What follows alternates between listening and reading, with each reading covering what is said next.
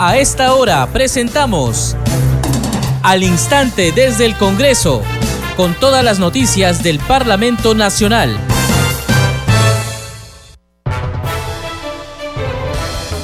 Amigos, ¿cómo están? Bienvenidos. Empezamos al instante desde el Congreso, edición de hoy martes 10 de enero del 2023. Les acompaña Perla Villanueva en los controles, Franco Roldán. De inmediato, los titulares.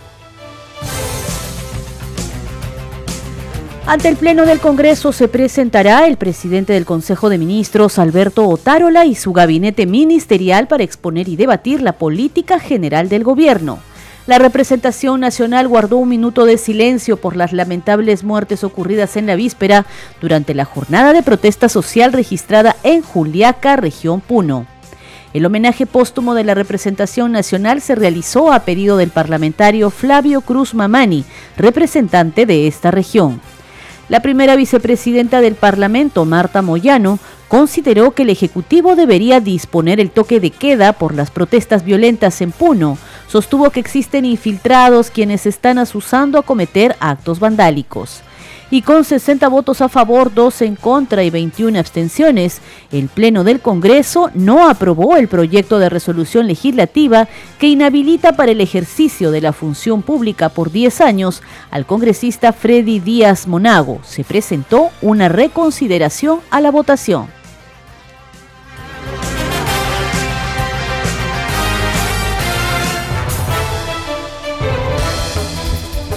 Estás escuchando al instante desde el Congreso a través de Congreso Radio. Vamos de inmediato a desarrollar la información del Parlamento Nacional.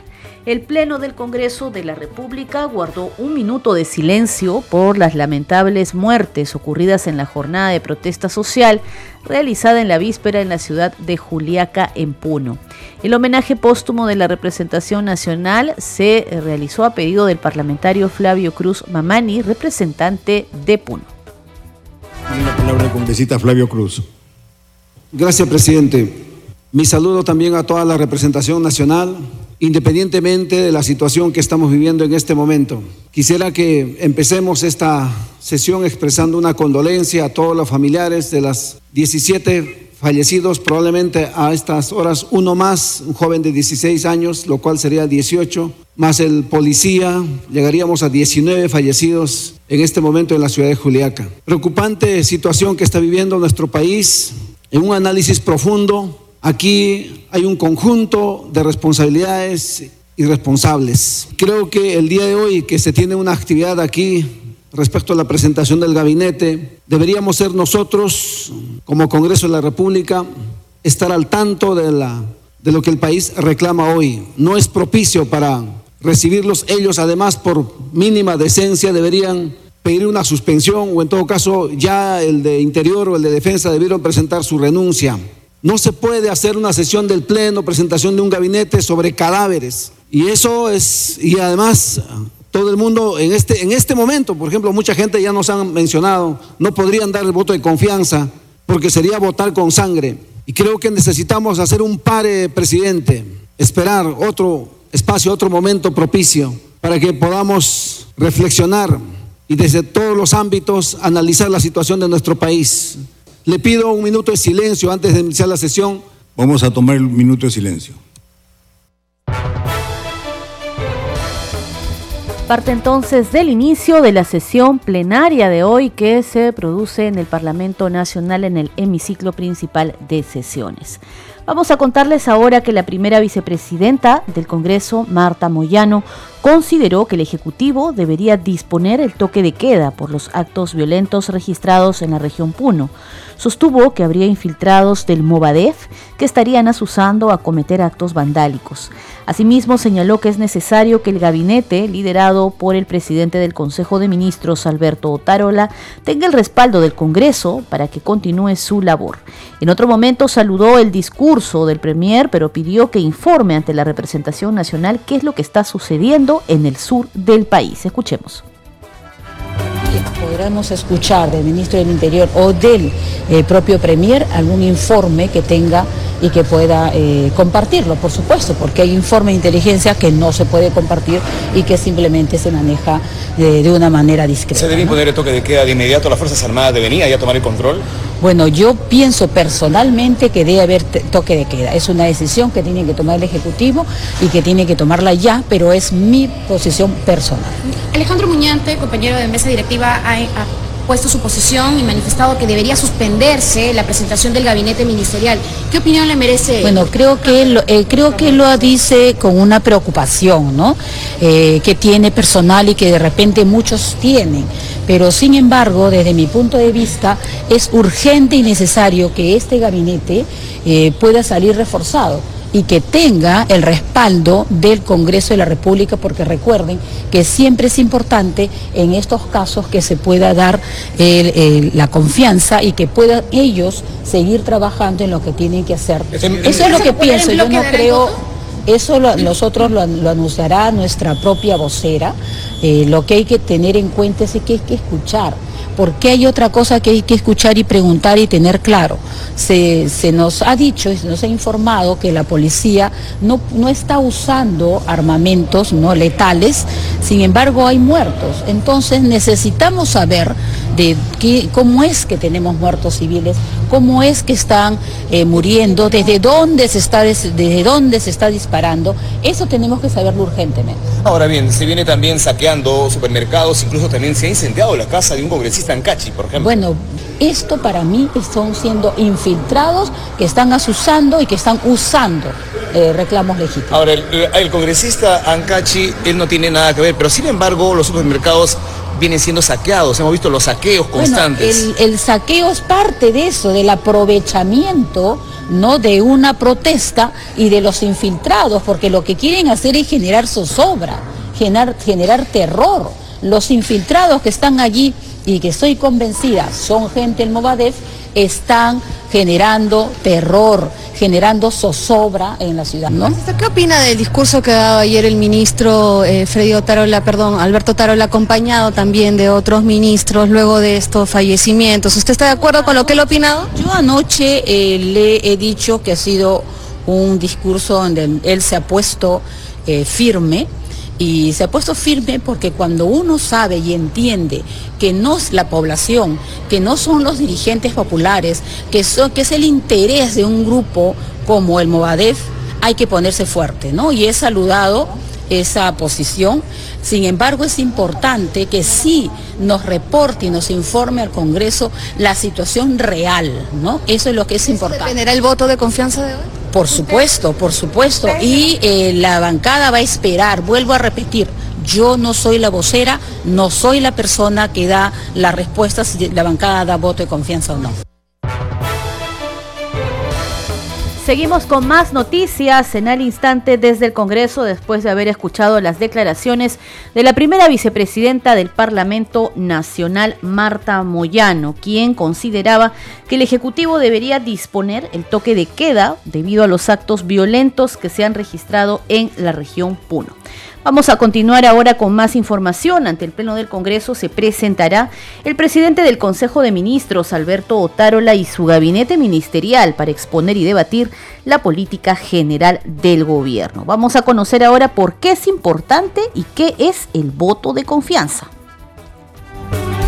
El Congreso de la República representa a la nación y tiene como labor legislar, fiscalizar y ejercer su control político según lo indica la Constitución. Por ello, el artículo 130 de la Constitución y 82 del Reglamento del Congreso indica que el titular del Consejo de Ministros debe concurrir ante el Pleno del Congreso para exponer la política general del gobierno y debatir las principales medidas que requiere su gestión. Luego presenta una cuestión de confianza que será debatida y votada por el Pleno del Congreso. El resultado de la votación estará comunicado al presidente de la República si el Pleno negara la confianza al Consejo de Ministros, el presidente de la República aceptará la renuncia del presidente del Consejo de Ministros y de su gabinete.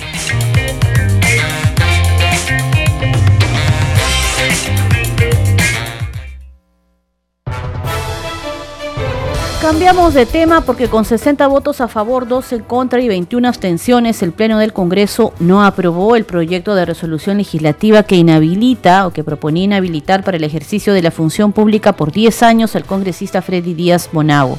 Se presentó una reconsideración a esta votación. Han votado a favor 51, 59, más, un, más el congresista Anderson son 60, en contra 2, abstenciones 21. Señores congresistas, el proyecto no ha alcanzado el número de votos requeridos para su aprobación. Por consiguiente, pasará al archivo de conformidad con lo establecido en el reglamento del Congreso. Vamos ahora con un breve recuento de lo sucedido hoy en el Pleno del Congreso cuando se abordó este caso, el caso del congresista Freddy Díaz Monago. La presidenta de la Subcomisión de Acusaciones Constitucionales, Lady Camones, destacó ante la representación nacional y durante su sustentación que durante todo el procedimiento se respetó el derecho al debido proceso. El análisis de fondo sobre el procedimiento de acusación constitucional por juicio político y de responsabilidad del denunciado estuvo a cargo del congresista Luis Ángel Aragón en su calidad de congresista delegado. Luego, la presidenta de la subcomisión de acusaciones constitucionales, Lady Camones, concluyó lo siguiente.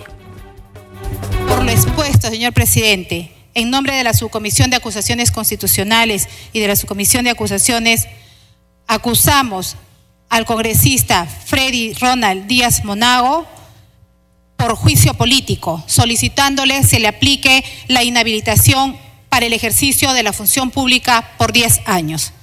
Asimismo, solicito que previo al debate, conforme al reglamento del Congreso de la República, se apruebe el proyecto de resolución legislativa y su publicación en el diario oficial El Peruano. Muchas gracias, señor presidente.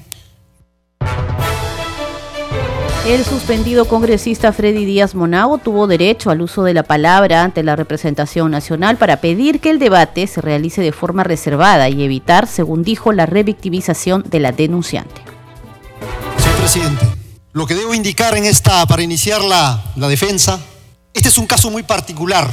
Finalmente no quisiéramos, y lo que hemos defendido siempre y con muchos colegas creo que hemos compartido eso, no queremos la revictimización, ¿no es cierto? Y creo que en este hemiciclo el día de hoy no debemos permitirlo. Y le digo por qué. En las sesiones que hemos tenido en algún momento lo hemos solicitado. ¿Saben por qué? Porque se hasta se ha dicho adjetivos, hasta se ha usado el nombre de la señorita y otros temas más que no sería justo. Y porque en el calor del debate posiblemente pueda salir. Y eso afectaría directamente y gravemente el honor y la dignidad de las personas. Por eso pongo en consideración como, como, cuestión previa, pueda someterse a una votación para que esta sesión pueda desarrollarse de manera en reserva. El debate se produjo de forma reservada y antes de abordar este caso hay que destacar que el presidente del Congreso, José William Zapata, comunicó a la representación nacional que el procedimiento de acusación constitucional contra el eh, congresista Freddy Díaz Monago tenían que seguir unas reglas, reglas establecidas según la Constitución y el reglamento del legislativo.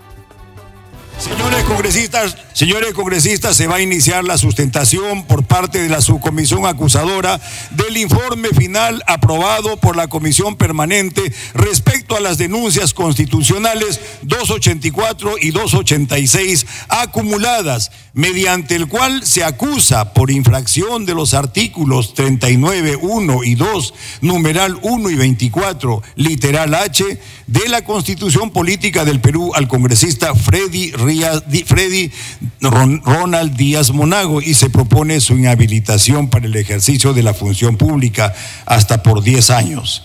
Se va a dar lectura, se va a dar lectura al inciso 1 del artículo 89 del reglamento del Congreso de la República. Señor relator, de lectura. Reglamento del Congreso de la República, artículo 89, procedimiento de acusación constitucional. Mediante el procedimiento de acusación constitucional se realiza el antejuicio político de los altos funcionarios del Estado, comprendidos en el artículo 99 de la Constitución Política. El procedimiento de acusación constitucional se desarrolla observando las siguientes reglas. Inciso I. Luego de la sustentación del informe y la formulación de la acusación constitucional por la subcomisión acusadora, y el debate, el Pleno del Congreso vota pronunciándose en el sentido si hay o no lugar a la formación de causa a consecuencia de la acusación. En el primer caso, el Pleno del Congreso debate y vota en la misma sesión si se suspende o no al congresista acusado en el ejercicio de sus derechos y deberes funcionales, el cual queda sujeto a juicio según ley. En el segundo caso, el expediente se archiva. El acuerdo probatorio de una acusación constitucional por la presunta comisión de delitos en ejercicio de sus funciones requiere la votación favorable de la mitad más uno del número de miembros del Congreso, sin participación de los miembros de la Comisión Permanente. El acuerdo aprobatorio de suspensión requiere la misma votación. El acuerdo aprobatorio de sanción de suspensión, inhabilitación o destitución por infracción constitucional en un juicio político previsto en el primer párrafo del artículo 100 de la Constitución se adopta con la votación favorable de los dos tercios del número de miembros del Congreso, sin participación de la Comisión Permanente, siguiendo el principio de razonabilidad señalado por la Comisión de Constitución y Reglamento en su informe presentado el 27 de enero de 2004 y aprobado por el Pleno del Congreso el 28 de enero del mismo año. En este caso, la aplicación de la sanción impuesta por el Congreso es inmediata.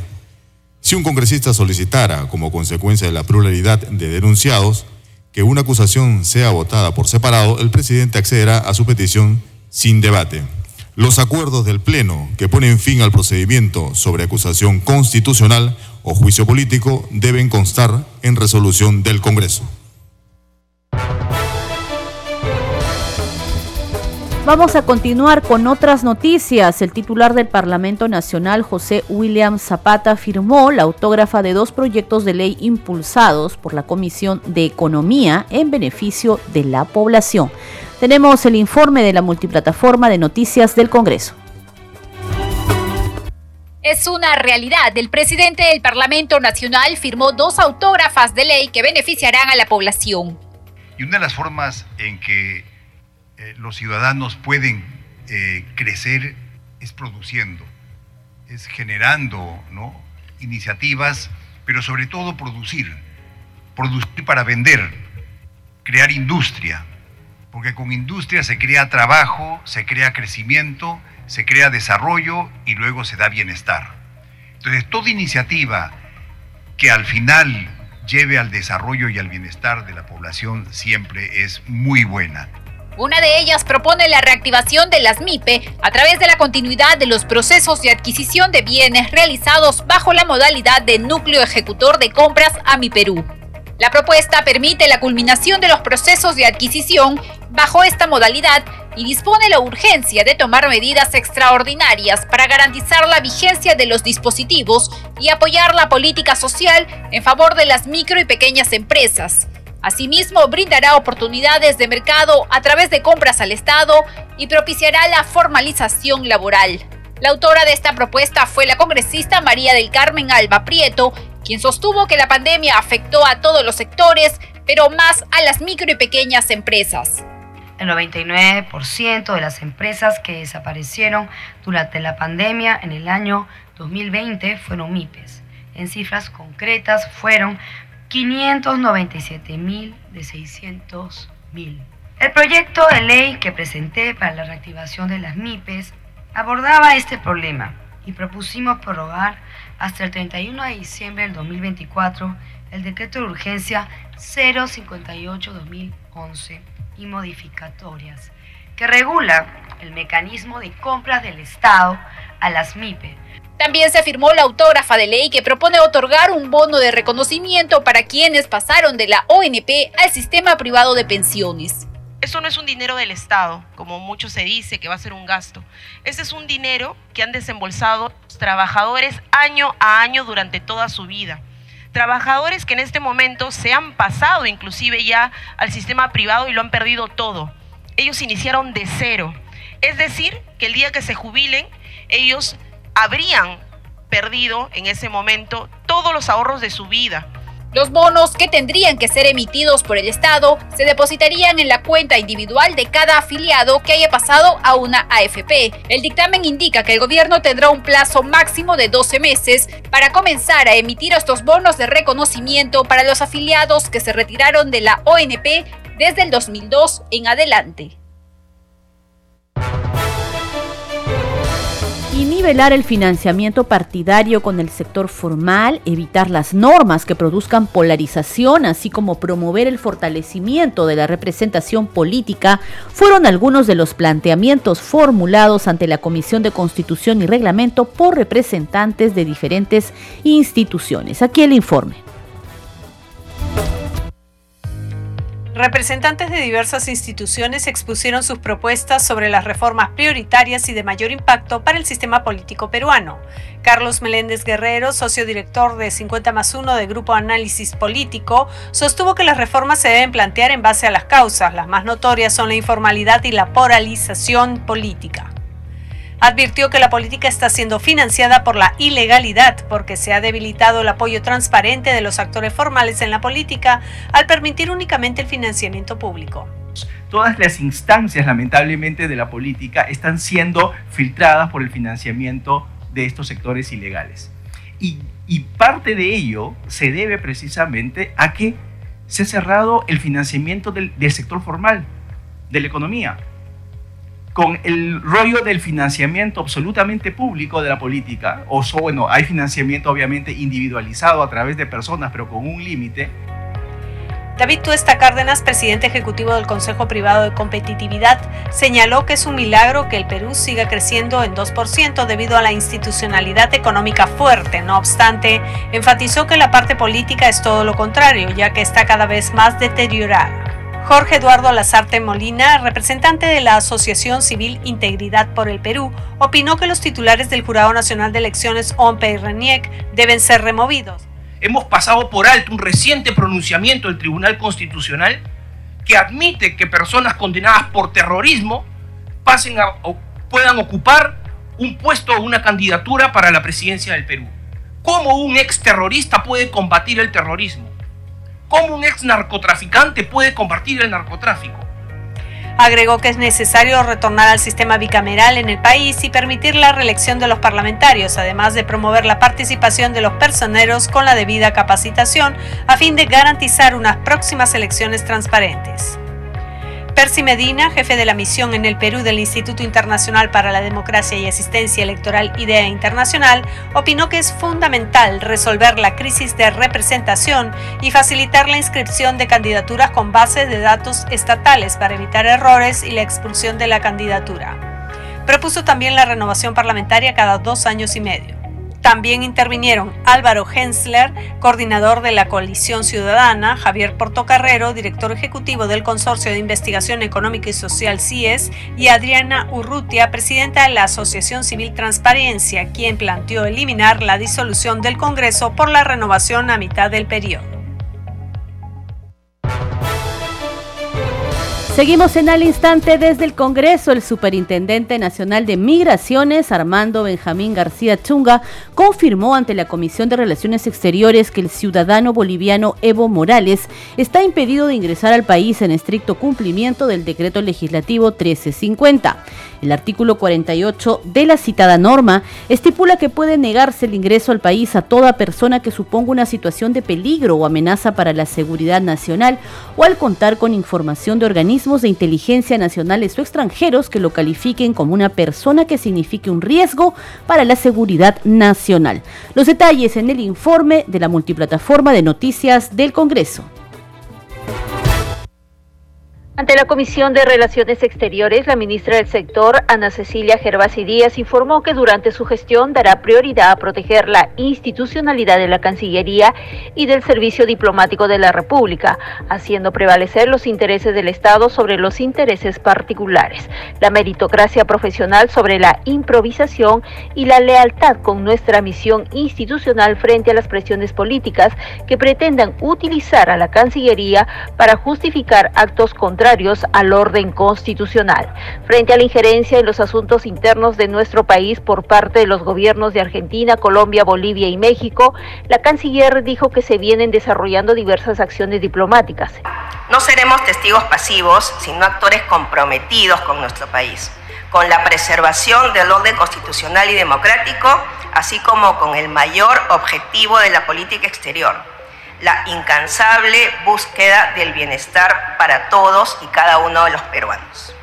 Respecto a las relaciones bilaterales con Bolivia, la ministra Gervasi Díaz resaltó que ante el comunicado del gobierno de Bolivia que suscribió con los gobiernos de Colombia, México y Argentina el 12 de diciembre, que consideró como una injerencia en los asuntos internos del Perú, el gobierno peruano llamó en consulta a la entonces embajadora de Bolivia, Karina Palacios. Luego de la evaluación, el 6 de diciembre, se dio por terminada las funciones de la señora Palacios. Sobre la posición de la Cancillería respecto a la Runa Sur impulsada por el señor Evo Morales, la ministra fue enfática en señalar que no tolera ni aceptará cualquier iniciativa que pueda poner en peligro nuestra soberanía e independencia.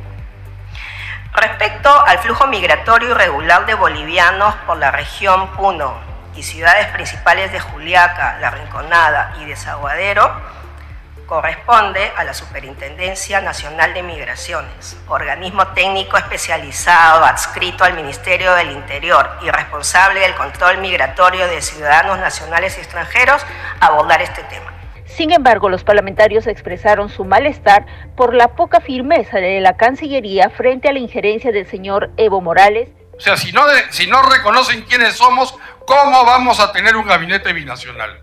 O sea, yo estoy totalmente en contra de un gabinete binacional o de mejores relaciones de ningún tipo con un país como Bolivia o como Colombia. No puedo menos que sumarme a todas las, solo calificativos, sino todas las expresiones en contra de esta gente que solamente trata de destruir la integridad nacional. Sobre la situación externa frente a los desafíos globales, se refirió que con el apoyo de más de 130 misiones diplomáticas reforzarán las acciones para identificar oportunidades de cooperación internacional. Sobre los avances para la adhesión peruana a la OCDE, dijo que se vienen realizando intensas coordinaciones con sectores y entidades vinculadas al proceso a fin de culminar el denominado memorándum inicial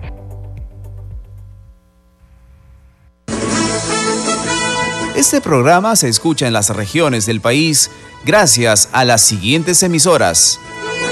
Radio Inca Tropical de Abancaya Purímac, Cinética Radio de Ayacucho, Radio TV Shalom Plus de Tingo María, Radio Madre de Dios de Puerto Maldonado, Radio TV Perú de Juliaca Puno, Radio Amistad de Lambayeque, Radio El Pueblo de Ayacucho, Radio Satel Perú de Lampa en Puno, Radio La Voz del Valle de Aplao en Arequipa. Radio Estar de Moyendo en Arequipa, Radio Gaceta Ucayalina Online, Radio Líder de la Unión en Piura, Radio Victoria de Ocros en Huamanga, Ayacucho. Enseguida, los titulares de cierre. Ante el Pleno del Congreso se presentará el presidente del Consejo de Ministros, Alberto Otárola, y su gabinete ministerial para exponer y debatir la política general del gobierno. La representación nacional guardó un minuto de silencio por las lamentables muertes ocurridas en la víspera durante la jornada de protesta social registrada en Juliaca, en la región Puno. El homenaje póstumo de la representación nacional se realizó a pedido del parlamentario Flavio Cruz Mamani, representante de esa región. La primera vicepresidenta del Parlamento Nacional, Marta Moyano, consideró que el Ejecutivo debería disponer el toque de queda por las protestas violentas en Puno. Sostuvo que existen infiltrados quienes están asusando a cometer actos vandálicos. Y con 60 votos a favor, 12 en contra y 21 abstenciones, el Pleno del Congreso no aprobó el proyecto de resolución legislativa que inhabilita para el ejercicio de la función pública por 10 años al congresista Freddy Díaz Monago. Se presentó una reconsideración a la votación. Hasta aquí llegamos con esta edición de Al Instante desde el Congreso. Muchas gracias por habernos acompañado. Nos encontramos mañana con más noticias del Parlamento Nacional.